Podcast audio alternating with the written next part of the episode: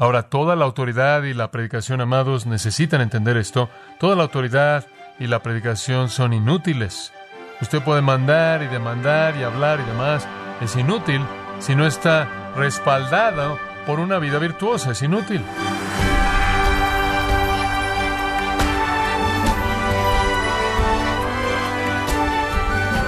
Gracias por acompañarnos en este su programa, gracias a vosotros, con el pastor John MacArthur. Si usted es padre de familia, su esposa y sus hijos lo ven como un modelo a imitar. Pero cuando es inseguro, ¿quién es su modelo a seguir? Hoy el pastor John MacArthur en la voz del pastor Luis Contreras nos enseña cuál es el modelo a seguir, no solo para la guía de la familia, sino además en el entorno de la iglesia local. Nos encontramos en la serie Cualidades de un siervo excelente, en gracia a vosotros. Bueno, abramos nuestras Biblias juntos en 1 Timoteo capítulo 4, 1 Timoteo capítulo 4, y estamos viendo de nuevo las cualidades de un ministro excelente de Jesucristo. Las cualidades de un ministro excelente de Jesucristo en los versículos 6 al 16. La frase clave está en el versículo 6. Serás buen ministro o un siervo noble o excelente de Jesucristo. ¿Qué es un siervo excelente de Jesucristo? El énfasis aquí está en la parte del ministerio, no en el requisito personal, eso fue cubierto en el capítulo 3. Pero ¿cuáles son esas cosas que deben marcar su ministerio? Claro, solapan con su vida personal, pero son las cosas reflejadas en su ministerio que lo hacen un siervo excelente, calificado para llevar el nombre de Cristo y servir en nombre de Él. Entonces el ministro excelente tiene autoridad, busca la piedad, estudia la palabra, advierte a su congregación, trabaja dura y evita la enseñanza impía. Todo eso está en el pasado. Vayamos al número siete. Es una verdad muy importante y básica. Un ministro excelente es el modelo de virtud espiritual.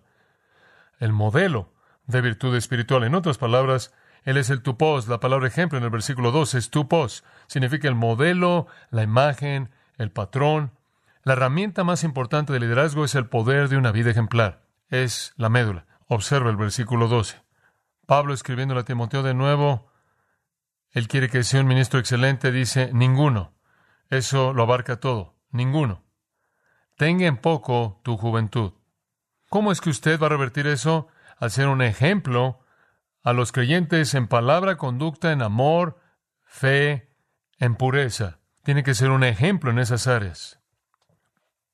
Toda la autoridad y la predicación son inútiles.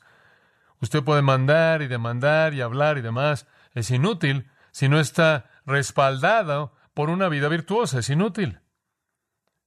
Cuando el patrón de piedad no está en la luz, quita el poder del ministerio y se vuelve superficial y hueco. El ministro excelente, como puede ver, debe ser un patrón de virtud piadosa que pueda ser imitado. Ahora el Nuevo Testamento está repleto con este tipo de mandato. Y solo presento esto de manera panorámica, de manera breve, porque la palabra de Dios conlleva el poder y autoridad para convencer nuestros corazones. En 1 Corintios 4, 16, Pablo dice, sed imitadores de mí, y él dice, les ruego que me imiten, yo soy el patrón. Ahora dice usted, ¿es eso egoísmo? No, eso no es egoísmo. Eso es simplemente la virtud de un hombre piadoso que sabe que su responsabilidad espiritual consiste en ser un ejemplo. Obviamente él sabe que no es perfecto, pero él les está diciendo, yo soy en lo que es humanamente posible lo que deben ser. Ningún hombre debe decir menos que eso y aún así estar en el ministerio. Ahora, esto debe abarcar cinco áreas. Observe esas cinco áreas en el versículo 12. Una, en palabra. En palabra, dice. En lo que dice. Eso simplemente significa lo que dice. Palabra. Conversación. La conversación del siervo de Dios debe ser ejemplar. Ejemplar. Jesús dijo en Mateo 12, de la abundancia del corazón, habla la boca. Habla la boca. Lo que sale de la boca revela el corazón. Y esa es la razón por la que Jesús dijo, por tus palabras serás justificado y por tus palabras serás condenado. En otras palabras, simplemente déjame oírte hablar y puedo identificar el estado de tu corazón, ¿verdad? Las palabras del siervo de Dios deben ser palabras ejemplares. ¿Qué tipo de palabras? Bueno, veamos Efesios 4. Efesios 4. En Efesios capítulo 4 dice acerca de la plática. Versículo 25, quítense mentiras. Entonces, lo primero que nunca debe jamás salir de la boca del siervo del Señor es una mentira. Jamás debe haber mentiras, nunca hablar una cosa y contradecir con la otra, decir una cosa una persona y otra otra persona, sin mentiras. Hablando todo hombre verdad absoluta con su prójimo. Dígale a todo mundo la verdad. Hombre, le digo, eso simplemente destruye la credibilidad del liderazgo.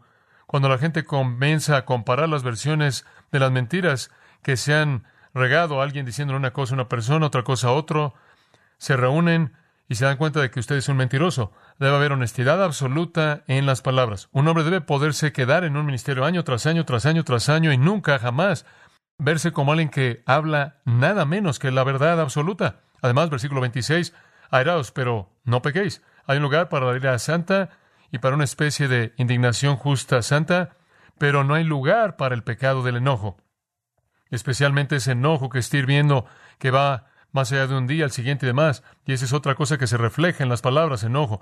Ningún hombre en el ministerio, ningún siervo excelente de Jesucristo jamás debe hablar palabras de ira, palabras de enojo. Nunca debe llegar al punto en el que está frustrado, enojado, al nivel de pecado. En términos de sus palabras, en donde sus palabras son enojadas, amargas, vengativas, no amables, lo que sea. Sus palabras siempre deben estar llenas de gracia, sazonadas con sal, con el propósito de edificar a otras personas, no enojado. Y después en el versículo 29, obviamente, ninguna palabra corrompida salga de vuestra boca. En primer lugar, ningunas palabras que son menos que la verdad. En segundo lugar, ninguna palabra que es menos que amorosa. En tercer lugar, ninguna palabra que es menos que pura. Nada es más trágico para mí que estar asociado en algún punto con alguna persona que dice que sirve a Jesucristo y de su boca sale alguna palabra sucia. Eso simplemente muestra un corazón sucio. No hay lugar para eso. No hay lugar para las palabras corruptas o sucias. Pero lo que está saliendo de la boca, dice él en el versículo 29, es bueno, para edificar, para que pueda ministrar gracia a los oyentes. Sus palabras deben traer lo que los edifique espiritualmente y aquello que les trae gracia. Hay lugar para la diversión, hay lugar para el gozo, la risa hace bien como una medicina, un corazón contento, dice la escritura, es benéfico, pero no hay lugar para las palabras sucias, no hay lugar para las palabras enojadas y no hay lugar para las palabras que son menos que la verdad.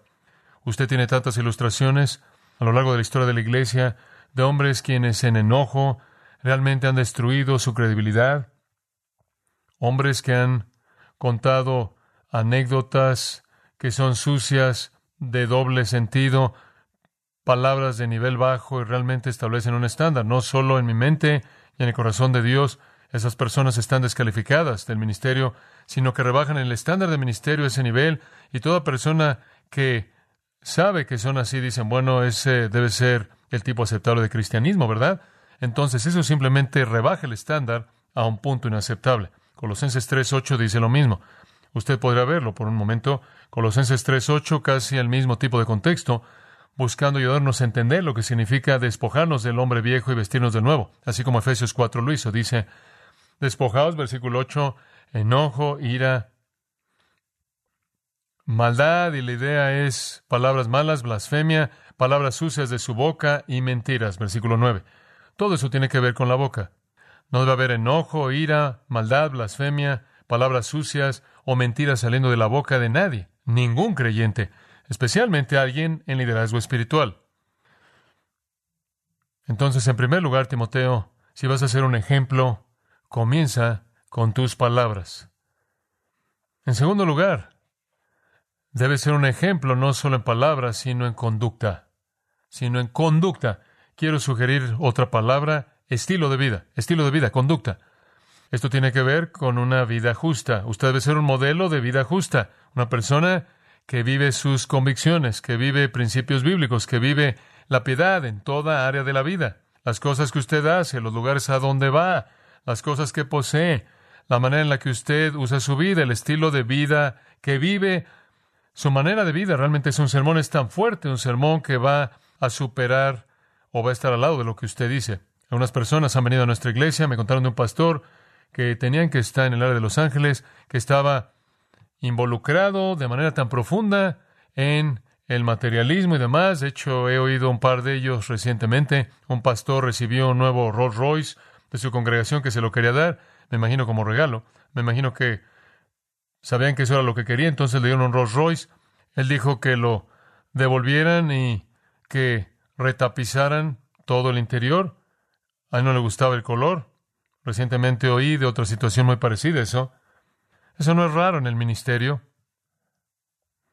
El ministerio puede ser un lugar en donde los hombres pueden alimentarse, pueden alimentarse como una sanguijuela de la que se habla en el Antiguo Testamento, chupándole la sangre a la congregación para engrandecerse a sí mismos. Pablo dijo, yo no he codiciado la plata de nadie, ni oro, ni el vestido de nadie, no quiero nada de ustedes excepto entregarles mi vida, eso es todo, eso es lo único que quiero. Pero usted toma un estilo de vida así y lo coloca al lado de un mensaje bíblico y usted tiene hipocresía abierta, hipocresía abierta. Y destruye todo lo que está siendo dicho y usted dice que es verdad. Le voy a decir lo que es verdad. El hombre es lo que vive, no lo que dice. Así es siempre. Pero cuando un hombre lo dice y lo vive, entonces tiene poder en el mensaje, entonces tiene autoridad en el mensaje. Usted tiene credibilidad. ¿Qué hay acerca del estilo de vida? Es básico. Es absolutamente básico. Si vamos a establecer el tipo de estilo de vida que otros deben seguir, tiene entonces que ser correcto. Santiago 3:13 dice, ¿quién es sabio y entendido entre vosotros?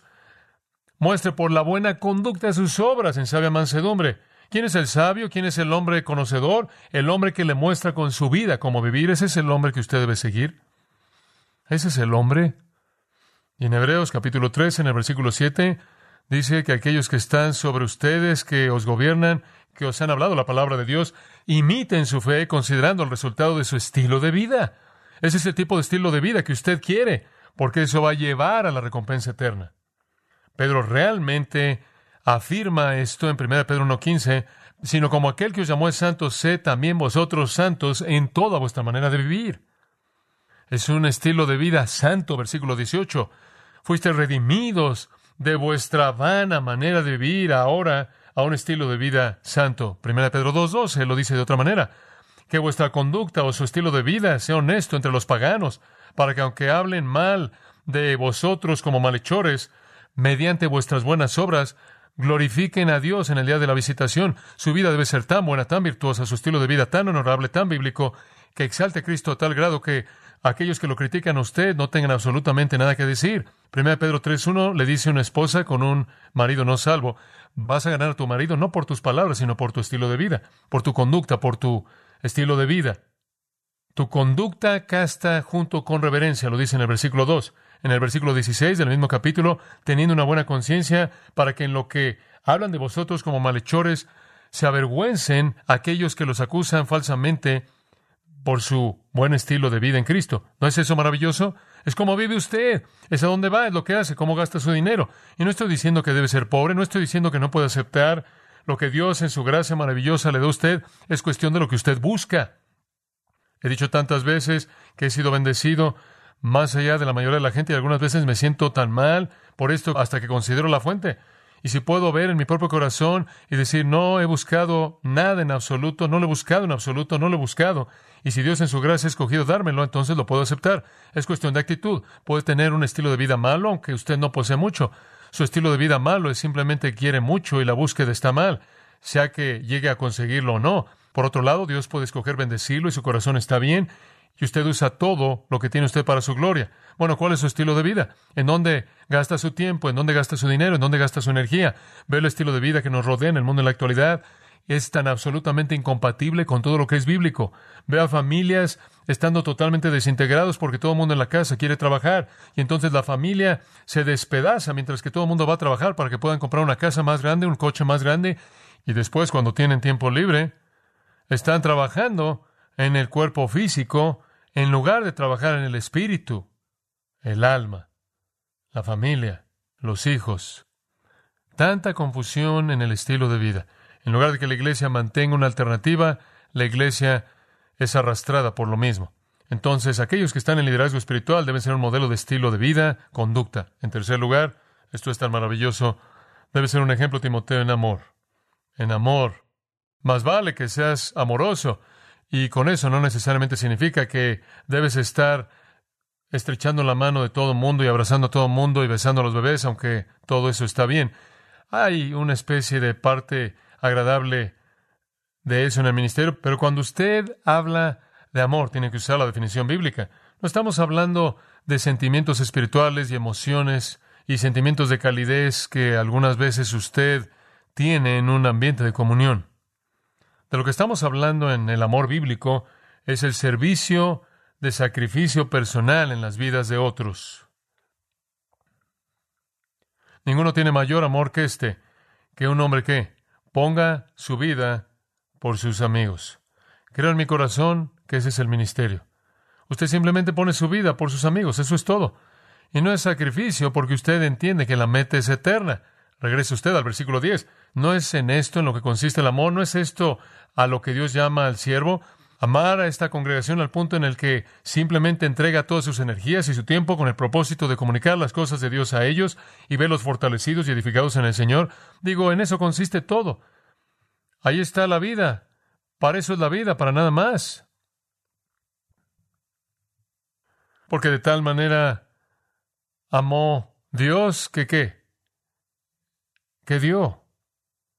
Y nada menos que eso no es amor, están los que dan y los que toman en el mundo. Los que verdaderamente aman son los que dan, no los que toman. Y el ministerio consiste en dar y dar y dar para satisfacer necesidades. Pablo le dice a los tesalonicenses ese testimonio maravilloso, maravilloso de su afecto por ellos, que los trató como una madre que amamanta y cuida a sus hijos. ¡Qué devoción! Primera de Tesalonicenses 2, versículo 7 y en adelante os deseábamos de manera afectuosa, estábamos dispuestos a impartirles no solo el Evangelio de Dios, sino nuestras propias almas, porque nos fueron queridos y se acuerdan de nuestro trabajo y esfuerzo que fue de día y de noche. Trabajamos y trabajamos y trabajamos por ustedes, exhortamos, alentamos, mandamos a cada uno de ustedes que anduvieran como es digno de Dios y entregamos nuestra vida a eso, dice él. Incluso él trabajó para ganarse la vida. Estuvo Epafrodito, capítulo 2, que casi murió en el servicio al pueblo de Dios, se entregó con tanta fuerza al servicio que Pablo dice que casi muere, pero Dios tuvo misericordia de él. ¿Por qué estuvo cerca de la muerte? Por la obra de Cristo. Él no consideró su vida para servirme. Era desechable. Eso es amor. Entréguese. Pablo dice, si soy ofrecido por sacrificio por su gozo, me regocijo. No me importa entregar mi vida por ustedes. Solo tenemos una vida, usted sabe. A eso se refiere en términos bíblicos cuando dice Timoteo debe ser un ejemplo de amor. Es servicio de sacrificio personal en base a otros y usted tiene la misma responsabilidad. Como he dicho a lo largo del estudio, estas cosas no solo son para mí, sino son también para usted. Entonces debe servir con su amor a otros en términos de interés sacrificial personal al satisfacer sus necesidades. En cuarto lugar, él dice en fe, y eso está en el versículo 2, en fe. La palabra fe realmente puede ser traducida a fidelidad, o digno de confianza, lealtad, fidelidad, un compromiso inalterable, consistencia.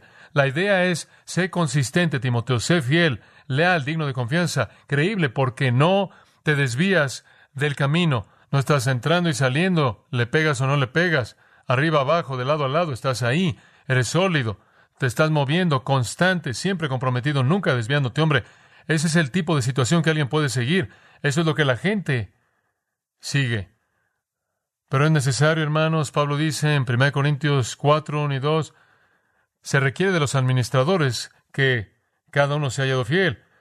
Lo que realmente separa a los hombres en el ministerio de aquellos que tienen éxito, que separa entre aquellos que tienen éxito de aquellos que fracasan, es esta idea de constancia. Los que son leales, dignos de confianza, fieles, personas a largo plazo que están ahí de manera consistente sirviendo a Cristo a lo largo de todos los años de su vida. Esa es la fidelidad. Timoteo simplemente sé consistente. No vaciles. Tan importante. ¿Sabe una cosa? Siempre están las estrategias de rapidez, pero debemos ser consistentes, fieles, nunca, nunca desviándonos. Pablo tuvo esa reputación, la reputación de fidelidad absoluta. Él menciona a algunos de sus amigos que eran iguales, Epafras, Colosenses 1.7, quien es un ministro fiel de Cristo. Colosenses 4:7. Él menciona a otro de sus amigos, Tíquico, quien es un ministro fiel y consiervo en el Señor. Esa es la clave. Simplemente consistencia y fidelidad a las cosas de Dios. Entonces Timoteo debe ser un ejemplo en todas estas áreas y una más, finalmente en el versículo 12, en pureza. La palabra es agneia, significa pureza en el área de castidad sexual. Y también implica pureza en el asunto de intención de corazón. Si tu intención de corazón es puro, entonces tu conducta también será pura. Debe haber pureza en el área sexual. La historia ha mostrado, y es obvio para todos nosotros, que el ministerio es devastado por la impureza sexual. Simplemente es devastado. Y yo creo que los hombres en el liderazgo de la iglesia son vulnerables en esa área. Si bajan su guardia, porque creo que ese es un área de ocupación por parte de Satanás debido a ese efecto devastador. Entonces debe mantenerse una pureza moral absoluta, huyendo de la lujuria. Queremos ser, segundo Timoteo 2, ¿no es cierto?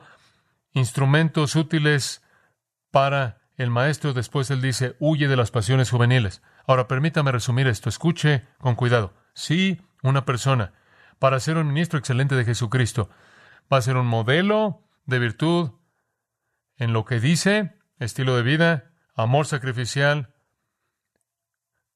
digno de confianza y pureza moral. Entonces, escuche con cuidado. Cualquier persona que no es un modelo en esas cosas no tiene nada que hacer en una posición de liderazgo espiritual. ¿Por qué? Porque si él vive a un nivel más bajo, ahí es en donde él establece el estándar.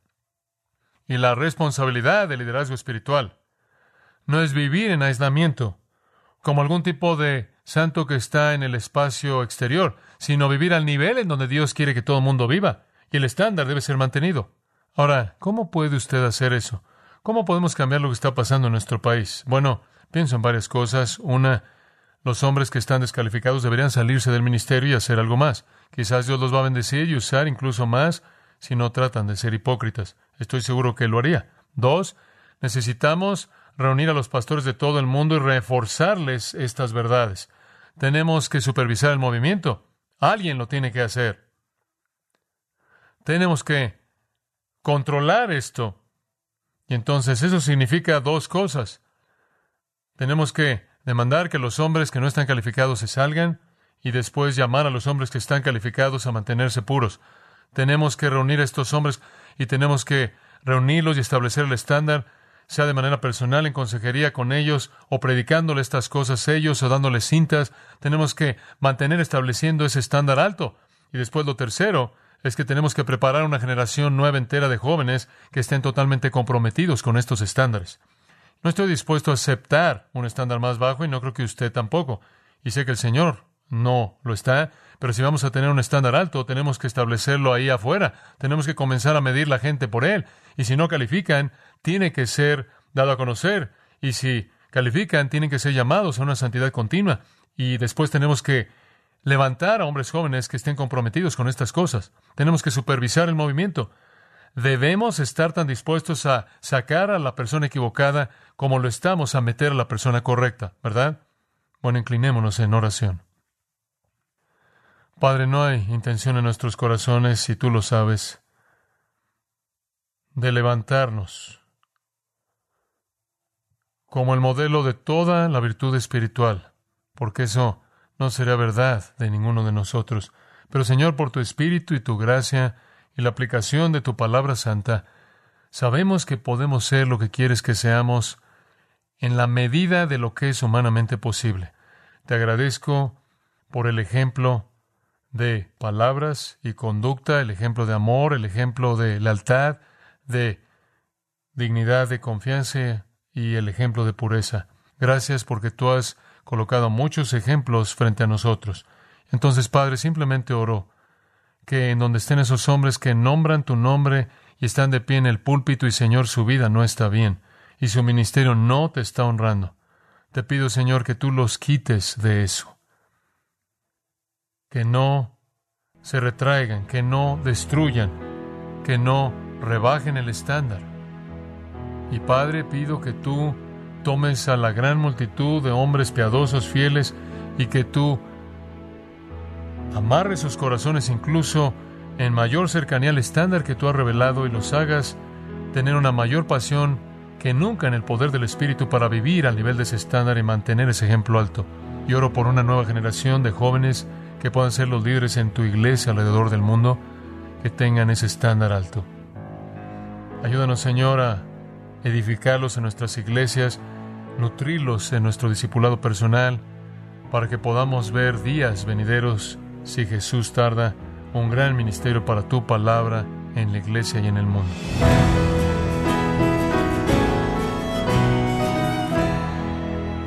Don MacArthur nos enseñó que un buen ministro tiene autoridad, busca la piedad, estudia la palabra, advierte de los peligros a su congregación, también trabaja arduamente, evitando la enseñanza profana.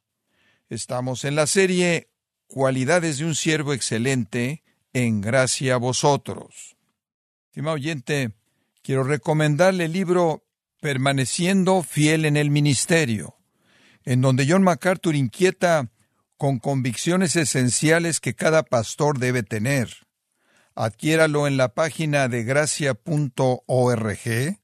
o en su librería cristiana más cercana. También quiero recordarle que puede descargar todos los sermones de esta serie Cualidades de un siervo excelente, así como todos aquellos que he escuchado en días, semanas o meses anteriores, animándole a leer artículos relevantes en nuestra sección de blogs, ambos en gracia.org. Si tiene alguna pregunta o desea conocer más de nuestro ministerio, como son todos los libros del pastor John MacArthur en español, o los sermones en CD, que también usted puede adquirir, escríbanos y por favor mencione la estación de radio por medio de la cual usted nos escucha en gracia a vosotros. Es importante conocer no solo el país y ciudad de donde usted nos escucha, sino también la radio. Para quienes contactan nuestro ministerio por primera vez, pueden solicitar una copia del mensaje de promoción sin costo alguno, un mensaje por oyente únicamente. Si usted vive en los Estados Unidos o Puerto Rico, escríbanos a Gracia Vosotros, P.O. Box 4000, Panorama City, California 91412. O puede escribirnos a través del siguiente correo electrónico radio arroba gracia.org. Bueno, en nombre de John MacArthur y el personal de este organismo, queremos darle las gracias por su tiempo y sintonía y queremos pedirle que no deje de orar por este ministerio, como también por la estación de radio por la cual usted nos escucha de lunes a viernes. Este es su amigo Miguel Contreras, invitándole a sintonizar nuestra próxima edición para que juntos continuemos desatando la verdad de Dios un versículo a la vez no se lo pierda, aquí en Gracia a Vosotros.